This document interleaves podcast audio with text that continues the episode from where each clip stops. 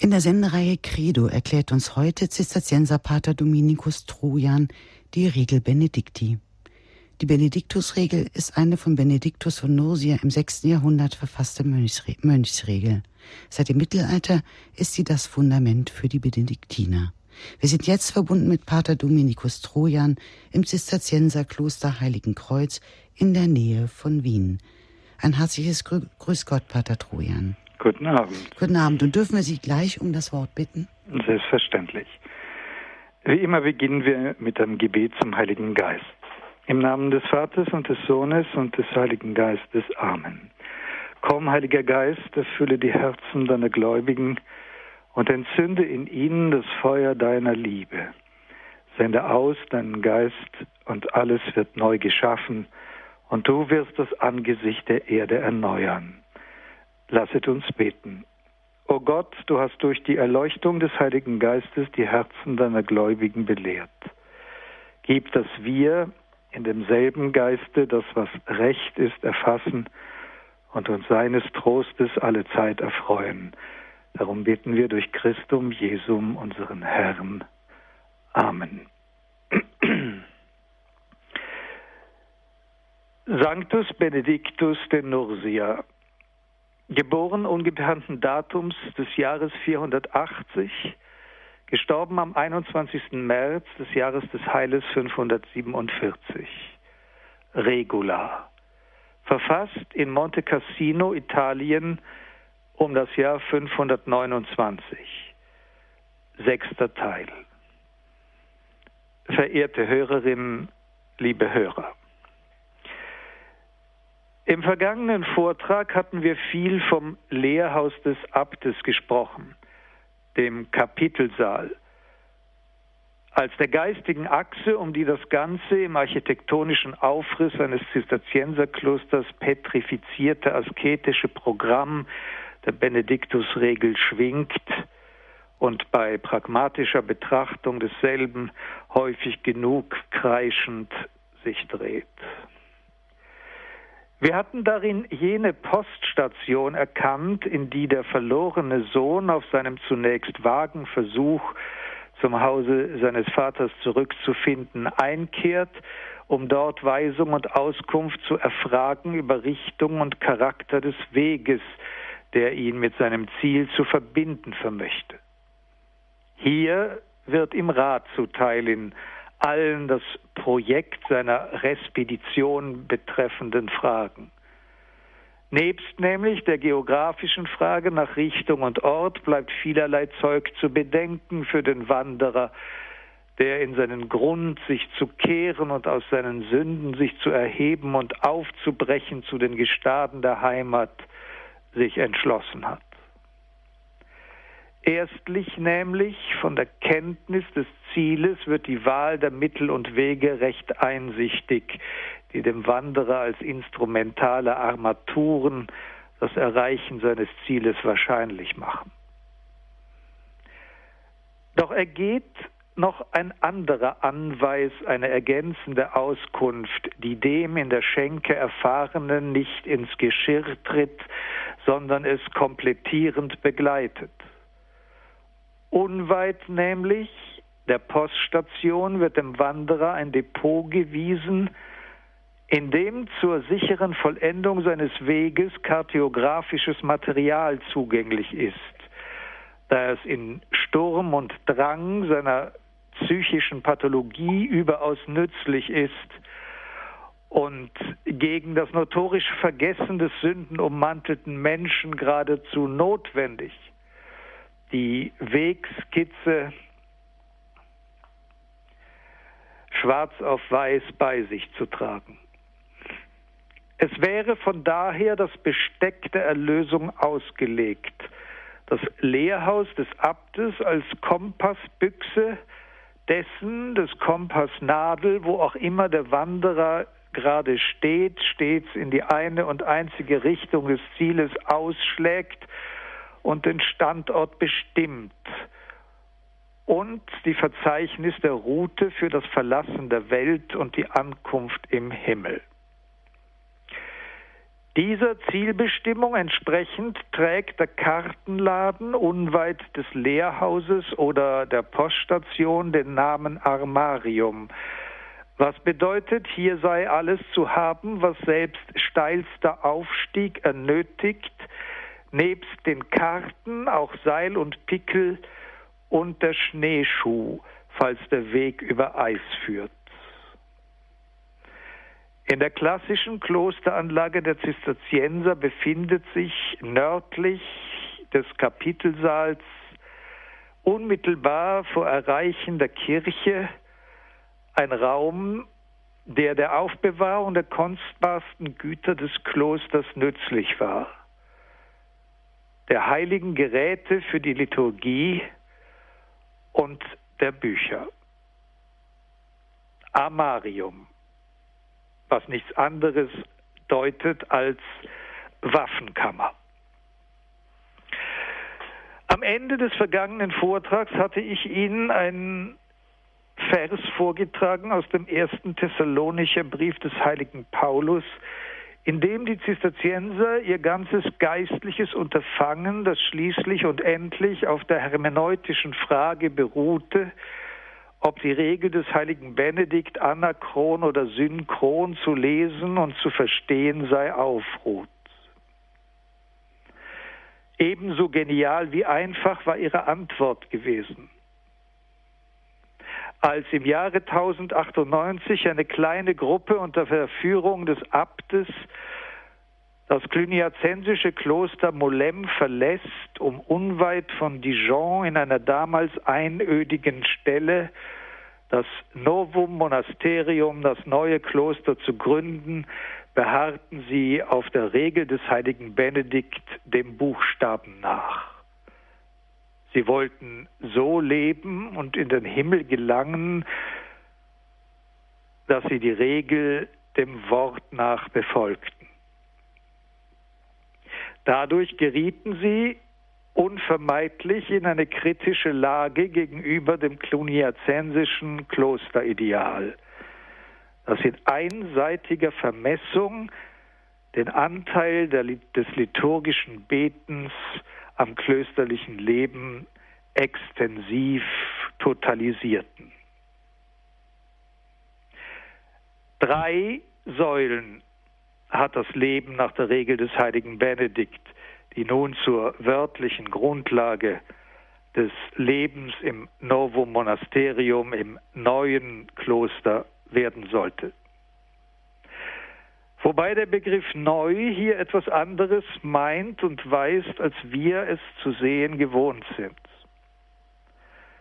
Ist für uns das, was modern genannt wird, eine Kritik des Vergangenen aus der Übermächtigung der Zukunft her, sodass das Zukünftige stets das Bessere ist dem Vergangenen und Alten gegenüber.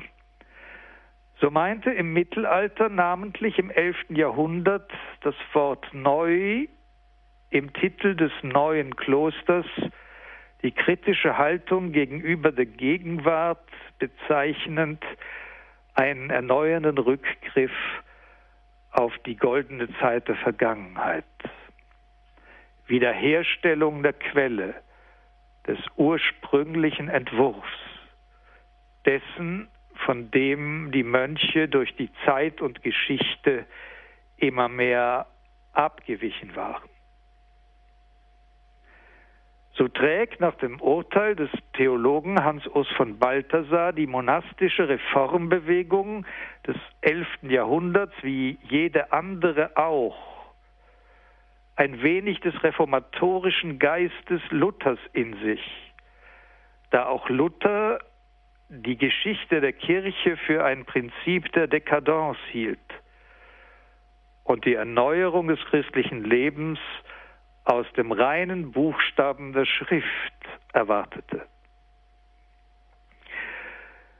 Das Zitat aus dem ersten Thessalonicher Brief lautete, Er aber, der Gott des Friedens, heilige euch ganz und gar, und vollkommen untadelig bleibe bewahrt euer Geist, eure Seele und euer Leib für die Ankunft des Herrn Jesus Christus. Getreu ist, der euch beruft. Er wird es auch vollbringen. 1. Thessalonicher Brief, das fünfte Kapitel, die Verse 23 bis 24. Die Zisterzienser bestimmten sich, indem sie diese beiden Verse zur Grundlage oder zur Kurzformel ihres Lebens machten, als auf Zukunft hin und von Zukunft her Lebende. Ein Zisterziensermönch bestimmt seine Gegenwart ganz und gar von dem her, was auf ihn zukommt. Dies aber ist die Wiederkunft Christi am Ende der Zeit auf den Wolken des Himmels, umgeben von den Chören der Engel. So folgt, dass der Zisterziensermönch zum Verlaufen der Zeit ein antisäkulares Verhältnis hat. Vielfach wird der Mensch, der an sich und seinem Leib das Altern gewahrt, seine Kraft darin setzen, seinem Tod davon zu sporteln. Durchradelt wird der Wienerwald, in dem die Abtei Heiligenkreuz liegt, alle Sommer lang von sportlich gedressten, greisenhaften Gestalten, die sich selbst und aller Welt beweisen wollen, dass sie es auch jenseits der 65 noch bringen. Dass das Alter für sie kein Thema ist und dass sie die Zeit überspringen. Der Zisterziensermönch hingegen jubelt ob jeder Sekunde der Zeit, die vergeht. Denn Zeit ist das geistige Band, das ihn schon jetzt hält auf der Augenhöhe des auf den Wolken des Himmels wiederkehrenden Christus. Mit jedem Tag, den er in Gottes Hand legen kann, kommt er dem, was der Sinn aller Zeit ist, näher. Jede Stunde, die vergeht, lässt ihn mehr den Herrn, das Ziel seines Lebens, erkennen. Denn Christus ist für den Christen nicht eine Gestalt der Geschichte, und wer ihn mit glaubenden Augen sehen will, muss sich nicht ins Vergangene kehren, sondern Christus ist jetzt in diesem Augenblick der Geschichte als der erhöhte und verherrlichte Herr lebendig sitzen zur Rechten des Vaters und er wird sich der Welt wieder zeigen, wenn alle Zeit erfüllt ist und verlaufen, weil sie das Band ist, durch welches wir entgegengezogen werden dem, das zu sehen der Mensch begehrt, nämlich das Antlitz Christi, das er mit seinem, der Kraft, ganzen Kraft seiner Seele sucht. Der heilige Paulus schreibt, für diesen Tag, dem wir entgegengehen, sollen wir untadelig und vollkommen bleiben. Und wir sollen unseren Geist, unsere Seele und unseren Leib für die Ankunft des Herrn Jesus Christus bewahren. Denn lebend in den dunklen Tagen dieser vom tödlich getroffenen Welt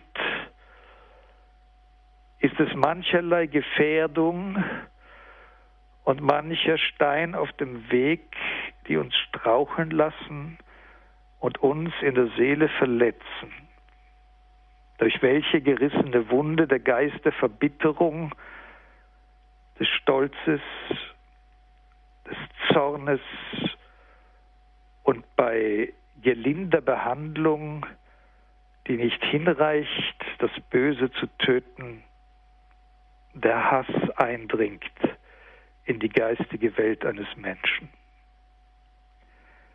Hier und jetzt leben wir gefährdet und stehen im Kampf. Und Tapferkeit, sagte der heilige Thomas von Aquin, bestehe nicht im Angriff, sondern im Standhalten, im Bewahren der Position, was dann im benediktinischen Gelübde der Stabilitas, der Beständigkeit ausdrücklich wird. Wie aber bewahrt nun ein Mönch seinen Geist, seine Seele und seinen Leib für den Tag der Wiederkunft Christi? Die frühen Zisterzienser waren nicht verlegen um eine Antwort. Man bewahrt seine Seele durch das Gebet, das in den synoptischen Evangelien, also bei Matthäus, Markus und Lukas, nichts anderes ist und geradezu dies, nämlich eine Disposition der Wachheit für die Wiederkunft Christi. Der kommt wie der Dieb in der Nacht und dessen Stunde niemand kennt, selbst der Sohn nicht, nur der Vater. Was bedeutet, jederzeit könnte die Wiederkunft Christi über uns anbrechen auf das also der Mensch verstrickt in irdische Händel und Geschäfte schlafend oder von Drogen berauscht, nicht, dass die Wiederkunft Christi verschläft. So war es schon gelesen worden durch die Kirchenväter, die das berühmte Gleichnis von den klugen und törichten Jungfrauen in diesem Sinne verstanden. Das Öl, das die einen haben und das den anderen fehlt, ist das Gebet. Denn das Gebet ist die Kraft eines wachen Auges, das den Herrn zu erkennen vermag, wenn er kommt. Wem das Gebet ausgegangen ist, der ist dieser Ankunft nicht gewachsen. Und er vermag sie zu verpassen, was wohl das gräulichste Schicksal ist, das eine lebendige Seele erleiden kann. So bewahrt man also seine Seele für den Tag der Wiederkunft Christi durch das Gebet, seinen Leib durch die Arbeit. Die Zucht ist und Züchtigung und uns in Form hält, auf dass wir nicht an Verfettung schwer geworden den Weg in den Himmel nicht schaffen. Wird aber gefragt, wie man seinen Geist bewahren kann für die Wiederkunft Christi, so antworteten die frühen Zisterzienser ganz im Sinne des heiligen Benedikt, dies geschehe durch die Lectio Divina, durch die geistliche Lesung. Und hier berühren wir nun etwas, das für jedes Zisterzienser und Benediktinerkloster wesentlich ist. Wir berühren das Amarium, jenen Raum zwischen Kapitelsaal und Kirche, welcher die Bibliothek des Klosters enthält.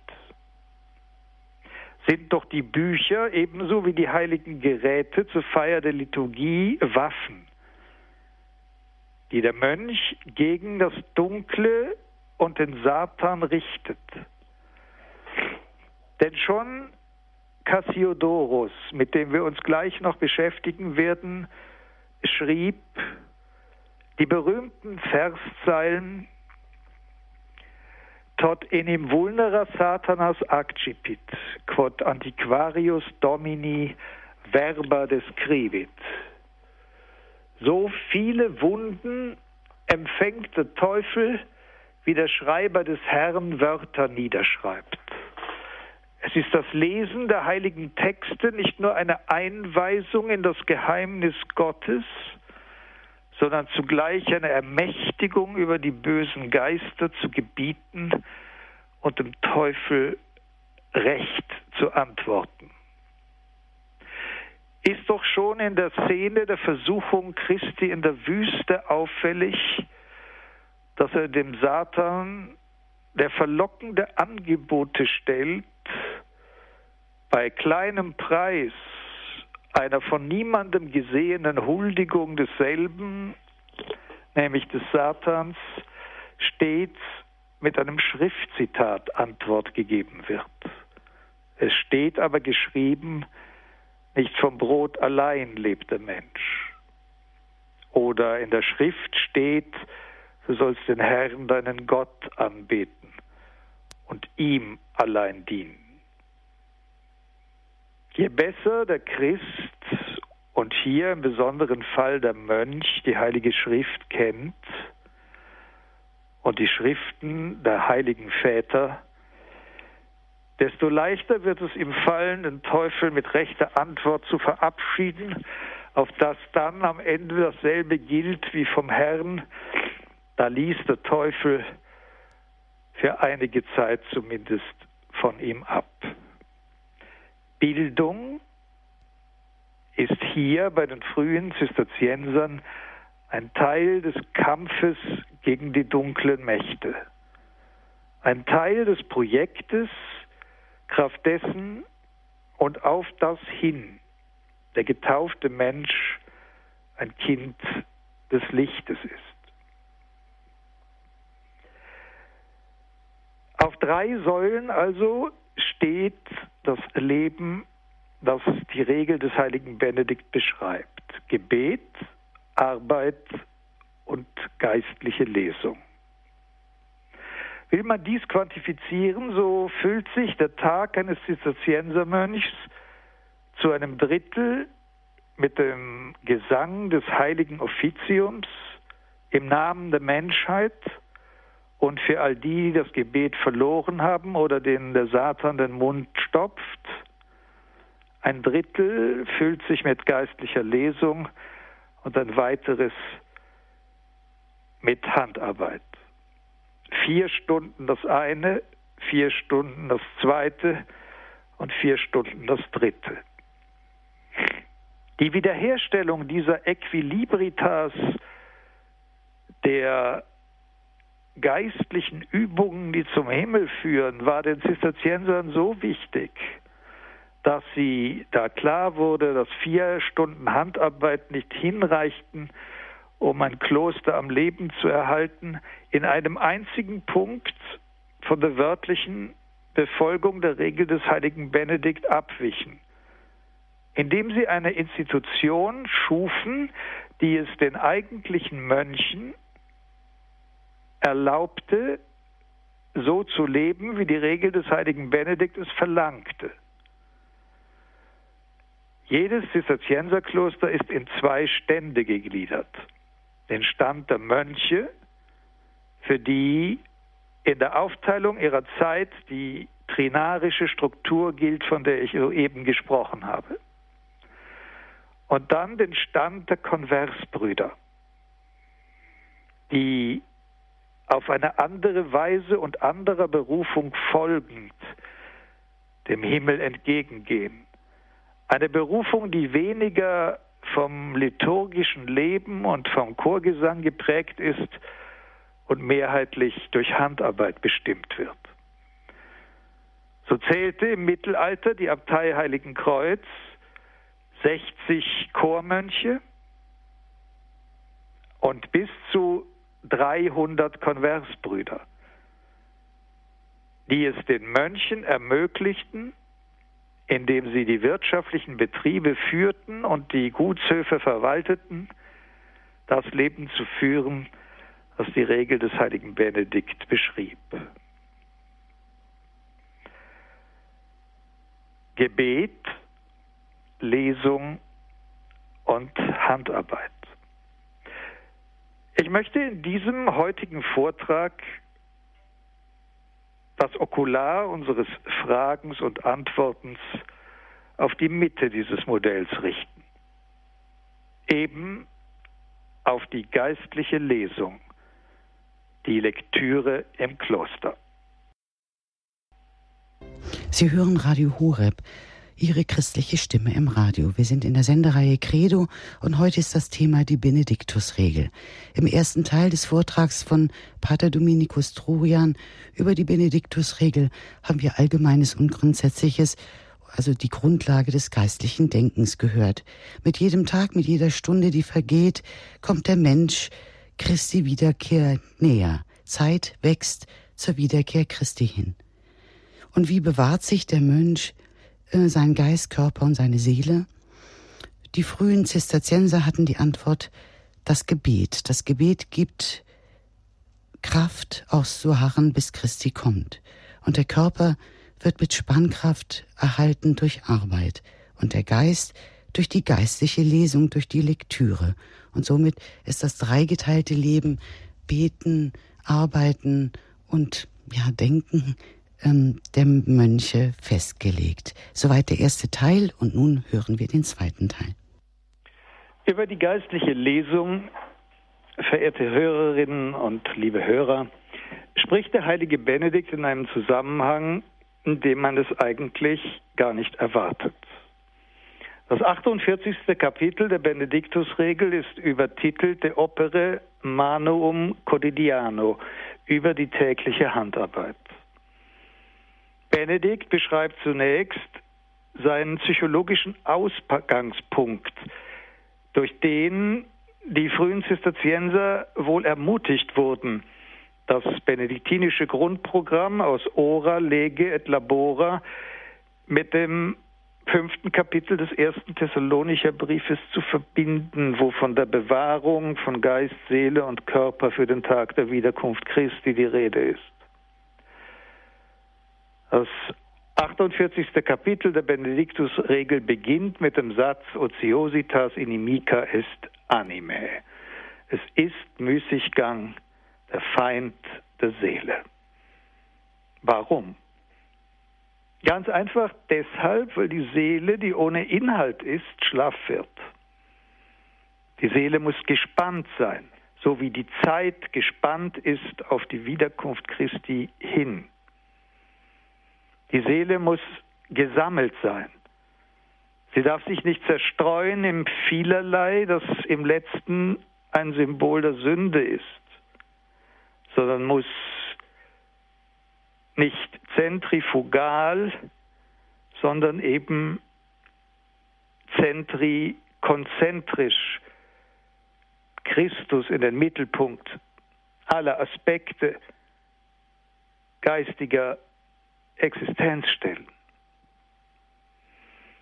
Der heilige Benedikt fährt fort, und so ist es nun also geziemlich, dass der Mönch zu bestimmten Zeiten mit Handarbeit sich beschäftigt und zu anderen Zeiten mit der geistlichen Lesung.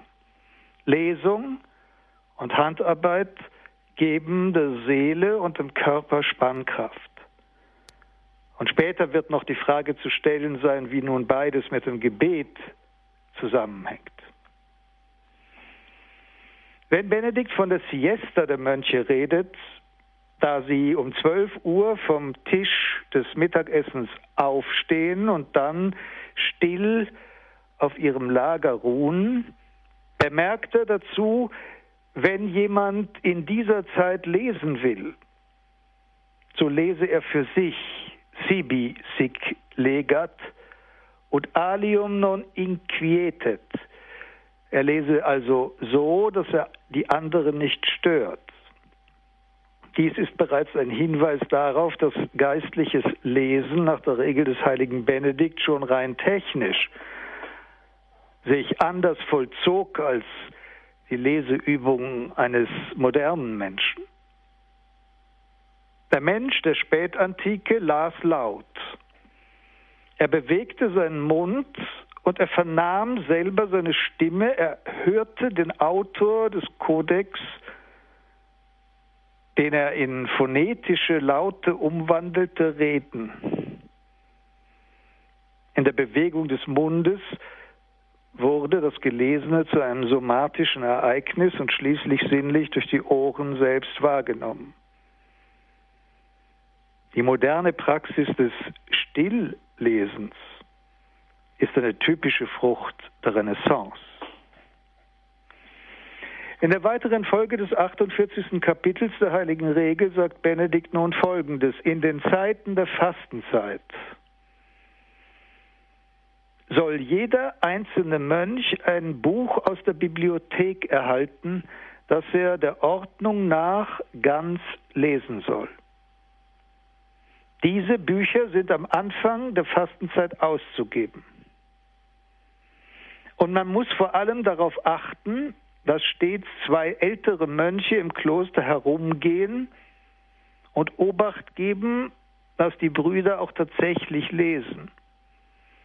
Und sollte man einen Vater finden, der müßig ist, ja, der sich dem Müßiggang hingibt oder dem leeren Geschwätz und nicht bei der Lesung angetroffen wird und der deswegen nicht allein für sich selber unnütz ist, sondern auch noch die anderen verwirrt, so soll ein solcher einmal oder zweimal zurechtgewiesen werden.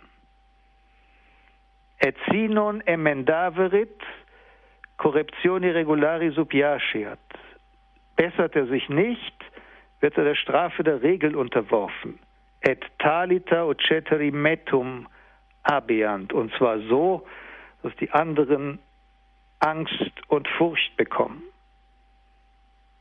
Die Lesung wird für so wichtig erachtet, dass ohne sie das Konzept des klösterlichen Lebens zusammenbricht, sodass bei Widersetzlichkeit gegen das Gesetz des Lesens eine Strafe vorgesehen ist, die exemplarischen Charakter hat, die nicht nur den bessern will, der in den Fehler gefallen ist, sondern auch den anderen Hinweis darauf ist, was einem geschieht, wenn er die Lektüre, den Umgang mit dem Wort Gottes vernachlässigt.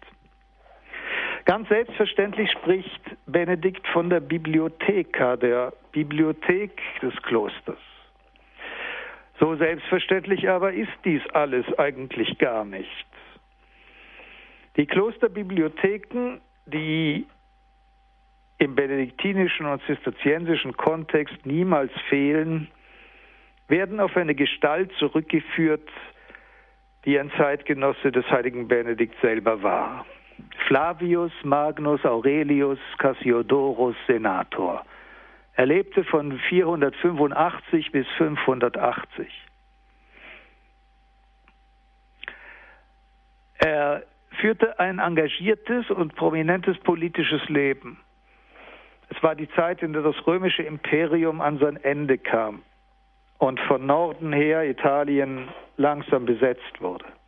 Cassiodorus legt alle seine Ämter nieder in Rom und zieht sich in seine Herkunftsprovinz zurück nach Kalabrien. Dort gründet er ein Kloster, das er selber Monasterium Vivariense nennt, das Kloster Vivarium. 554 eröffnet er dort für eine geistliche Gemeinschaft ein gemeinsames religiöses Leben, das sehr wesentlich auf dem Abschreiben, Kommentieren und Studieren geistlicher Texte beruhte. Und da nun aber die Schrift und die Schriften der Kirchenväter nicht einfach so gelesen werden können, verfasste Cassiodorus ein Buch, das eine Hinführung sein wollte für Auswahl der geistlichen Texte und für die Methode, sie recht zu lesen. Er schrieb die Institutiones Divinarum Secular et Secularium Literarum, die Grundlagen geistlicher und weltlicher Wissenschaft. Und diese sollten zur theoretischen Grundlage des ganzen klösterlichen Bibliothekswesens werden. Mönche lesen nicht, wie einer von uns liest. Monastisches Lesen muss erlernt werden. Im Noviziat werden die Novizen eingewiesen in die Weise des klösterlichen Lebens, des Umgangs mit dem des klösterlichen Lesens, des Umganges mit dem Wort Gottes, der Ars Legendi. Ihr großer literarischer Lehrmeister ist Hugo von St. Victor, ein Chorherr aus Brabant, der von 1097 bis zum 11. Februar des Jahres 1141 lebte. Er schrieb ein Werk, das den Titel Die das Kalion des Studia Legendi trägt und um das Jahr 1128 verfasst wurde. Es muss ja die Frage gestellt werden, warum sich Bibliotheken in Klöstern befinden. Welche Bedeutung kommt Büchern im monastischen Lebensprogramm der Zisterzienser und Benediktiner an sich zu? Das Didaskalion, Didaskalikon des Studio Legendi des Hugo von St. Victor versteht sich für eine Zeit, in der es eine Wasserscheide gibt, eine Entscheidung geistiger Art, in der die monastische Seite des Lesens zu und die scholastische aufgeschlagen wurde als großer Propagandist und zugleich Retter der alten Weise des klösterlichen Lebens, Lesens. Das Didaskalikon des Hugo von St. Victor gilt freilich eben nach der Institutio Divinarum Literarum des Cassiodorus als die älteste theoretische Auseinandersetzung mit der Tätigkeit des Lesens im klösterlichen Kontext. Zum ersten Mal gedruckt wurde es 1518 in Paris. Das Didaskalikon ist die erste und letzte originäre Auskunft über den Gebrauch von Büchern im monastischen Stil geschrieben kurz bevor das Aufkommen der aristotelischen Dialektik auch zu einem neuen Anspruch an das Buch führen sollte. Der Theologe Peter Illich erklärt das auffallende Fehlen eines Vorwortes zum Didaskalikon in vielen alten Handschriften aus dem vielleicht verzweifelten Versuch Hugos, sein Konzept des Lesens zu retten, als er spürte, dass die Fundamente, auf denen es stand, wankend wurden. Er fügte das Vorwort hinzu als werbende, fast tragische Einladung, als Voraussicht auf all das, was an Schätzen erworben werden könnte, wenn einer, wer auch immer er sei, nur in diese Lebensweise finden wolle, für die bei Hugo das Studium Legendi steht, die Mühe des Lesens. Tatsächlich trat Hugo mit keinem geringen, geringeren Anspruch auf, als die Gesellschaft im Ganzen zu erneuern, indem er sie auf das Ideal der Lectio Divina festlegte. Diese ist das eigentliche Thema seines Buches. Und die Berufung zu ihr ist für Hugo an sich universal, denn sie ist für alle, für jeden Quisque das Mittel und der Weg, die gefallene und verletzte menschliche Natur zu erneuern. So wendet er sich an die, die in den heiligen Schriften die Korrektur ihrer Sitten und eine erneuerte Form des Lebens suchen. Qui in ea scilicet in sacra scriptura correctionem morum suorum et formam vivendi querit. Das Modell dafür bietet die jahrhundertealte Übung des monastischen Lesens. Es ist schwer, sich dem geradezu erotischen Timbre zu entziehen, das Hugos Sprache formt, wenn er von der Lectio Divina spricht. Zitat Zwei Dinge sind es vor allem, die zur Erkenntnis bestimmen. Lectio et Meditatio, Lesung und Betrachtung. Sie sind für Hugo zwei Bewegungsstile, die sich auf dasselbe Ziel richten. Sie unterscheiden sich wie Pilgerreise und Spaziergang. Dennoch verschränken sie sich in der monastischen Tradition zu einem einzigen Vorgang. Lectio bildet den Anfang und die Meditatio, die Betrachtung, gewährt den Genuss. Sie ist nicht mehr gebunden durch die Regel und das Gesetz des Lesens, die Hugo Reich im Didaskalikon entwickelt. Da ist einer schon frei geworden und schlendert vergnüglich einher, berührt mit leichter Hand mal diese, mal jene Dingursächlichkeit, um dann wieder tiefer ins Wesen zu dringen. Wer sich der Meditatio vertraut gemacht hat, der wird sie immer häufiger suchen eique sapius vacare volurit. Sie wird ihn trösten in den Tagen des Kummers. Die Meditatio, die durch die Lectio grundgelegt und genährt wird, lässt bereits in diesem Leben die Süße der ewigen Ruhe verkosten. In hac vita schreibt Hugo etiam eterni quietis dulcitudinem quodat modo pregustare. Alles bildet für Hugo den Ausgangspunkt für dieselbe Bewegung, die die Erkenntnis der göttlichen Dinge zum Ziel hat. Und alles führt zu ihr hin. Mit Vorblick auf die Streitereien, die noch im 13. Jahrhundert um die Nutzanwendung der refundierten aristotelischen Philosophie auf theologischem Campus daherzeterte, gibt Hugo sich urban optimistisch. Zitat In den Büchern der Heiden finden wir so vieles mit hinreichend einleuchtenden Gründen geschrieben über die Ewigkeit Gottes, die Unsterblichkeit der Seele, den ewigen Lohn der Tugend und die Bestrafung der Sünder, dass niemand zweifeln kann, sie seien dieses ihres Namens Heiden unwürdig. Quos tali vocabolo indignus esse nemo dubitat. Die Themen der Meditation zählt Hugo von St. Victor dreifach. Die Befragung des Wandels, Morum, die Nachsicht des Gebotenen, Mandatorum, die Erforschung der Werke Gottes, Divinorum Operum. Einzig dies Dritte aber bleibt und besteht. Hugo schreibt, es ist das Werk Gottes, und was es schafft, ist Macht. Was es mäßigt, Weisheit.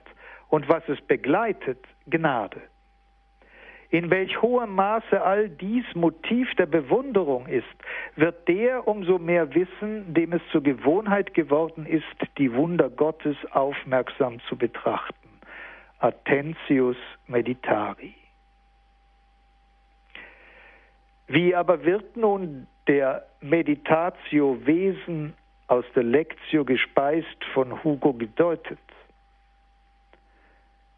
Er schreibt, Meditatio est cogitatio frequens cum concilio, que causam et originem modum et utilitatem unius quisque rei prudenta investigat. Für den ersten Teil des Satzes hat Ivan Illich folgende Übersetzung vorgeschlagen. Meditatio ist wohlüberlegtes und anhaltendes Nachdenken. Der Rest könnte lauten, welche Ursache und Anfang, Wesen und Ziel einer jeglichen Sache mit Klugheit erforscht. All dies hat in der Lektio, der Lesung, seinen Anfang und in der Einsamkeit seine Bedingung. So lesen wir im Didaskalikon des Hugo von St. Victor, lesen wir in den Schriften und wir werden finden, dass Gott häufig nicht in der Menge redet, sondern wo immer er dem Menschen einzuworten wünscht, tut er es nicht, wo Völker sind und Mengen, sondern zum Einzelnen spricht er oder doch zu wenigen zu solchen, die gesondert sind vom Verkehr der vielen. In nächtlichem Schweigen tut er es und auf den Feldern. Er bezeugt sich in der Einsamkeit und auf Bergen. So hat er gesprochen zu Noah, zu Abraham und zu Isaac, zu Jakob und Moses, zu Samuel und David und zu allen Propheten. Und was ist es nun, dass er immer im Geheimen in Secreto redet? Er ruft uns zum Geheimen und zum Geheimnis ad secretum vocat. Und warum spricht er nur zu wenigen?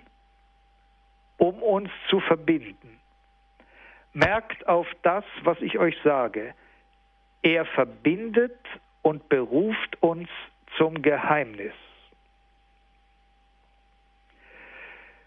Gott erwählt zur Verbindung der wenigen zum Zenobium, zur klösterlichen Gemeinschaft mit dem Ziel, zum Geheimnis zu begaben. Ja, das Leben des Mönchs in ein Geheimnis zu wandeln.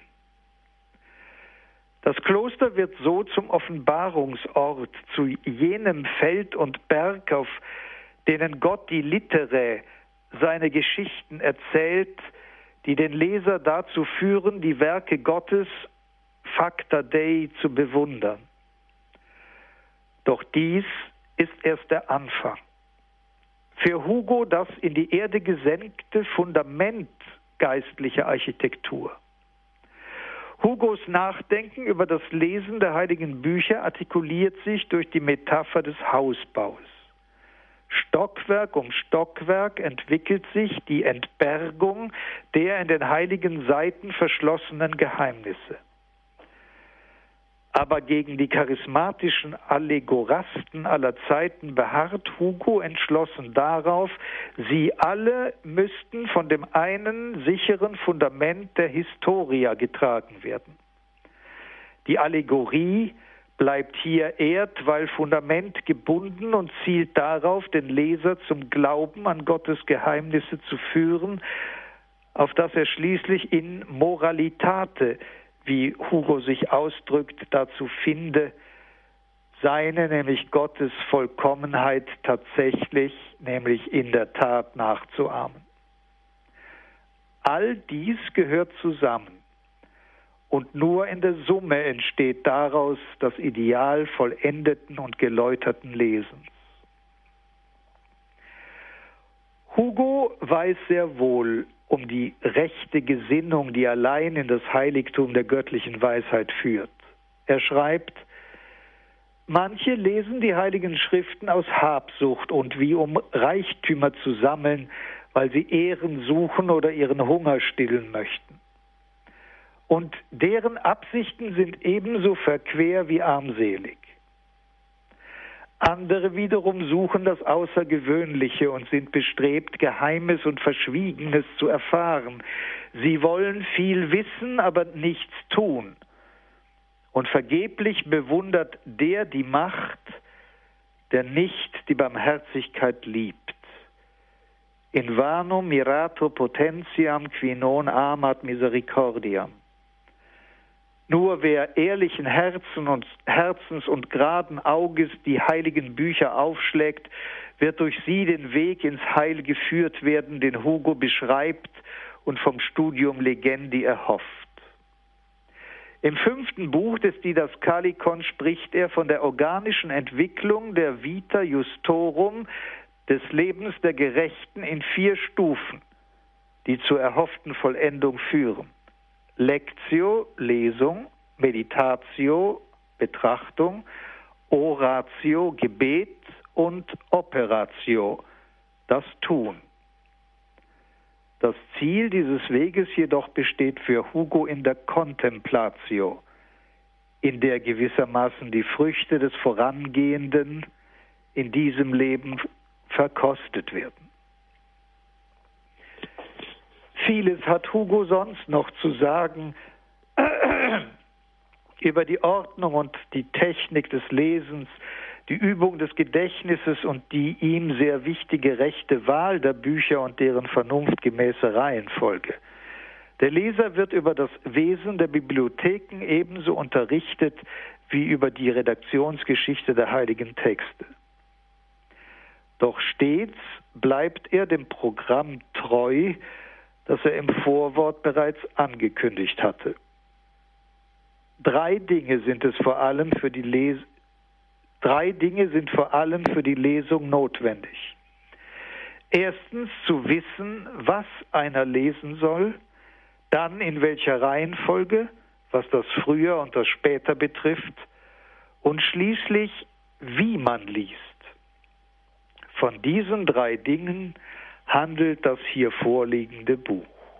Zitat Ende.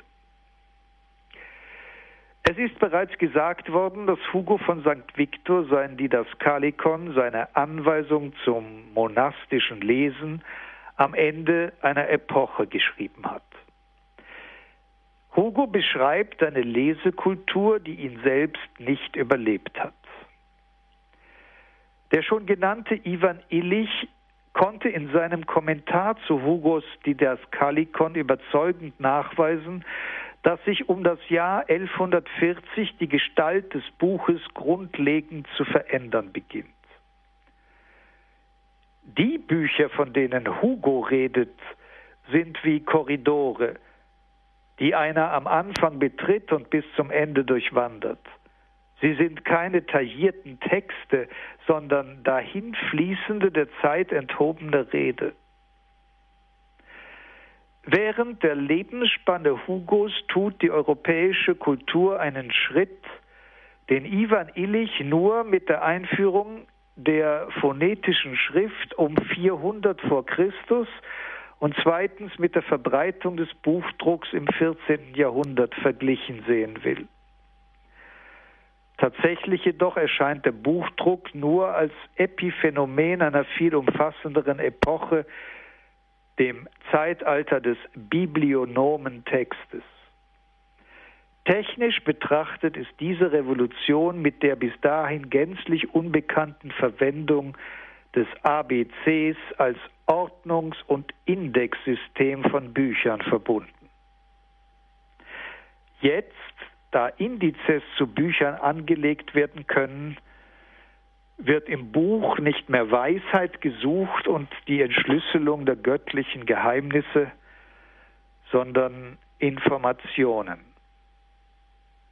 Wie zu finden der Index hilft und der die Not vom Leser nimmt, das ganze Buch durchwandern zu müssen, um dieselbe, die Information eben zu finden. Hier begegnet der Leser der Geschichte der alten Welt jenem uns bis heute bestimmenden Zusammenhang, in dem das Bedürfnis des Menschen erst hervorgebracht wird durch die Technik, es zu befriedigen. Was aber nun versteht überhaupt Hugo von St. Victor unter einem Buch, also dem Material des Studium Legendi des klösterlichen Lebens? Dazu schreibt er in einem Buch, das die Arche Noah heißt, folgendes.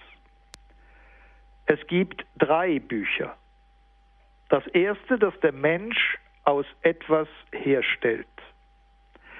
Das zweite, das Gott aus dem Nichts geschaffen hat. Und das dritte, das Gott aus sich selbst gebar. Gott von Gott. Das erste ist vergängliches Menschenwerk. Das zweite ist Gottes Werk, das niemals zugrunde geht, denn in ihm ist in einem sichtbaren Werk die unsichtbare Weisheit des Schöpfers ersichtlich. Das dritte ist nicht Gottes Werk, sondern die Weisheit, durch die Gott alle seine Werke tat.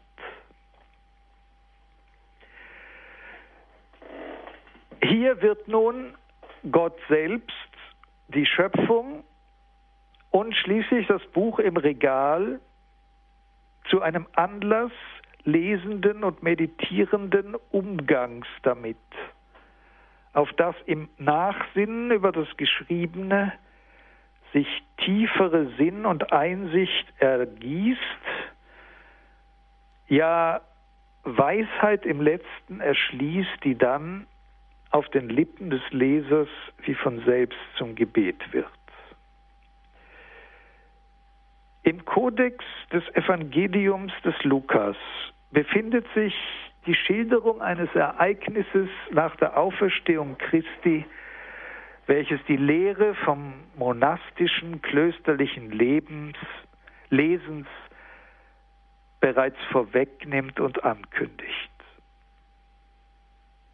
Und siehe, zwei von ihnen, nämlich den Jüngern, gingen am selben Tage noch nach einem Dorf namens Emmaus, das 60 Stadien von Jerusalem entfernt ist. Sie sprachen miteinander über all das, was sich ereignet hatte. Sie diskutieren über den Text der Geschichte. Und siehe, es begab sich, während sie miteinander sprachen und überlegten, da nahte sich Jesus selbst und ging mit ihnen. Ihre Augen aber waren gehalten, so dass sie ihn nicht erkannten. Er aber sprach zu ihnen, was sind das für Reden, die ihr da auf dem Weg miteinander führt? Und da bleiben sie traurig stehen, und einer von ihnen mit Namen Kleophas erzählt ihm die ganze traurige Geschichte, wie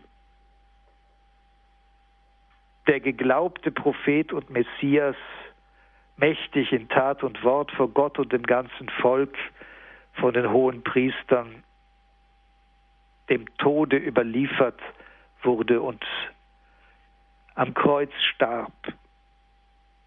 Am Ende steht eine Geste der Hoffnungslosigkeit. Wir aber hofften, dass er es sei, der Israel erlösen werde.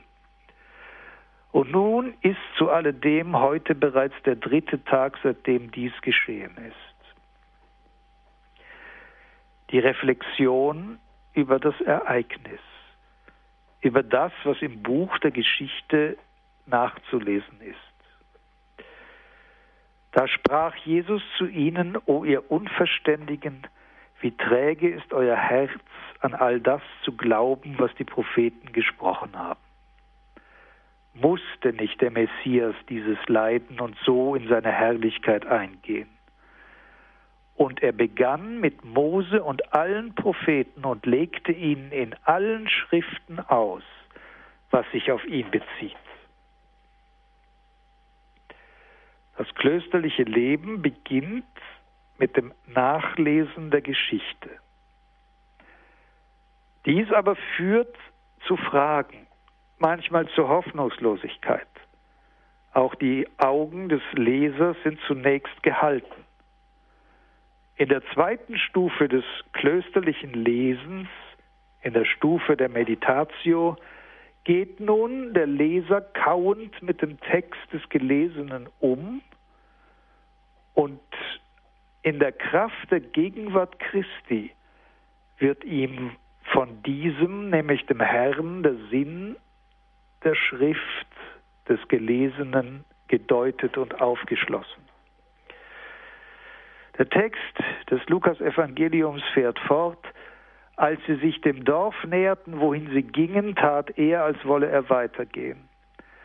Da nötigten sie ihn und sprachen, bleibe bei uns, denn es will Abend werden und der Tag hat sich schon geneigt. Und er ging hinein, um bei ihnen zu bleiben. Und es geschah, als er mit ihnen zu Tische war, nahm er das Brot, sprach das Segensgebet, brach und gab es ihnen. Und da wurden ihnen die Augen aufgetan und sie erkannten ihn. Der Umgang mit der geistlichen, der Umgang mit den heiligen Schriften, die nun durch die Gegenwart des Herrn selbst in ihrem Sinn erschlossen werden, vollendet sich in einer liturgischen Handlung in der Feier der heiligen Messe, denn das Brechen des Brotes ist bei Lukas stets ein Hinweis auf das eucharistische Mysterium. Und dies, das Sakrament, die Huldigung Gottes, das liturgische Beten ist der Moment, in dem dem bis dahin im Glauben befangenen, ja fast blind lesenden Mönch die Gegenwart des Herrn vollständig geschenkt wird. Und so bildet das Lesen im Kloster nach dem Verständnis des heiligen Benedikt die Verbindung zwischen Arbeit und Gebet. Denn das Lesen, der Umgang mit den geschichtlichen Ereignissen ist mühsam und häufig schmerzhaft. Das Nachsinnen und Wiederkäuen des Gelesenen aber führt dazu, dass der Finger des Herrn selber uns die rechten Stellen weist und ihren Sinn uns erklärt. Und dann, so berührt vom durchsichtig gewordenen Geheimnis des göttlichen Lebens, führt dies alles gemeinsam mit dem Herrn zu einem letzten Punkt der Erlichtung, nämlich der Begegnung mit ihm in seiner eucharistischen Gegenwärtigkeit. Die Einheit von Arbeit und Gebet ist hergestellt. Die geistliche Lesung ist tatsächlich das Herz des ganzen klösterlichen Lebens. Und wer dieses Herz nicht schlägt, dann bleiben Arbeit und Gebet unverbundene Teile, die wie Fremde aufeinanderstoßen und sich gegenseitig nichts Verbindendes zu sagen haben. In der mittelalterlichen Ikonographie, die sich namentlich wiederum in mittelalterlichen Büchern findet, ist der Mönch stets dargestellt mit einem Buch, vor dem er sitzt. Der Mönch ist ein Mann des Buches. Der Mönch ist ein Lesender. Und im Lesen verbinden sich alle Bedürfnisse seines Lebens. Die Spannkraft des Körpers, die er in der Arbeit nicht nur sucht, sondern findet. Und zugleich die Erhebung seines Geistes in den Himmel, um mit den Flügeln der Engel mitzufliegen, hat er doch im Gebet den Himmel im Kopf oder den Kopf im Himmel. Aber ohne das Wort der heiligen Schriften wird er niemals zu dem finden, der vom Evangelisten Johannes zu Beginn seines Evangeliums das Wort, das am Anfang war, genannt wird, durch welches Wort alles geworden ist von dem, was überhaupt da ist. Ich danke Ihnen fürs Zuhören und darf Ihnen am Ende dieses Vortrags meinen priesterlichen Segen spenden. Adiutorium nostrum in nomine Domini, qui fecit celum et terram, et benedictio Dei omnipotentis Patris et Filii et Spiritus Sancti descendat super vos et maniat semper. Amen.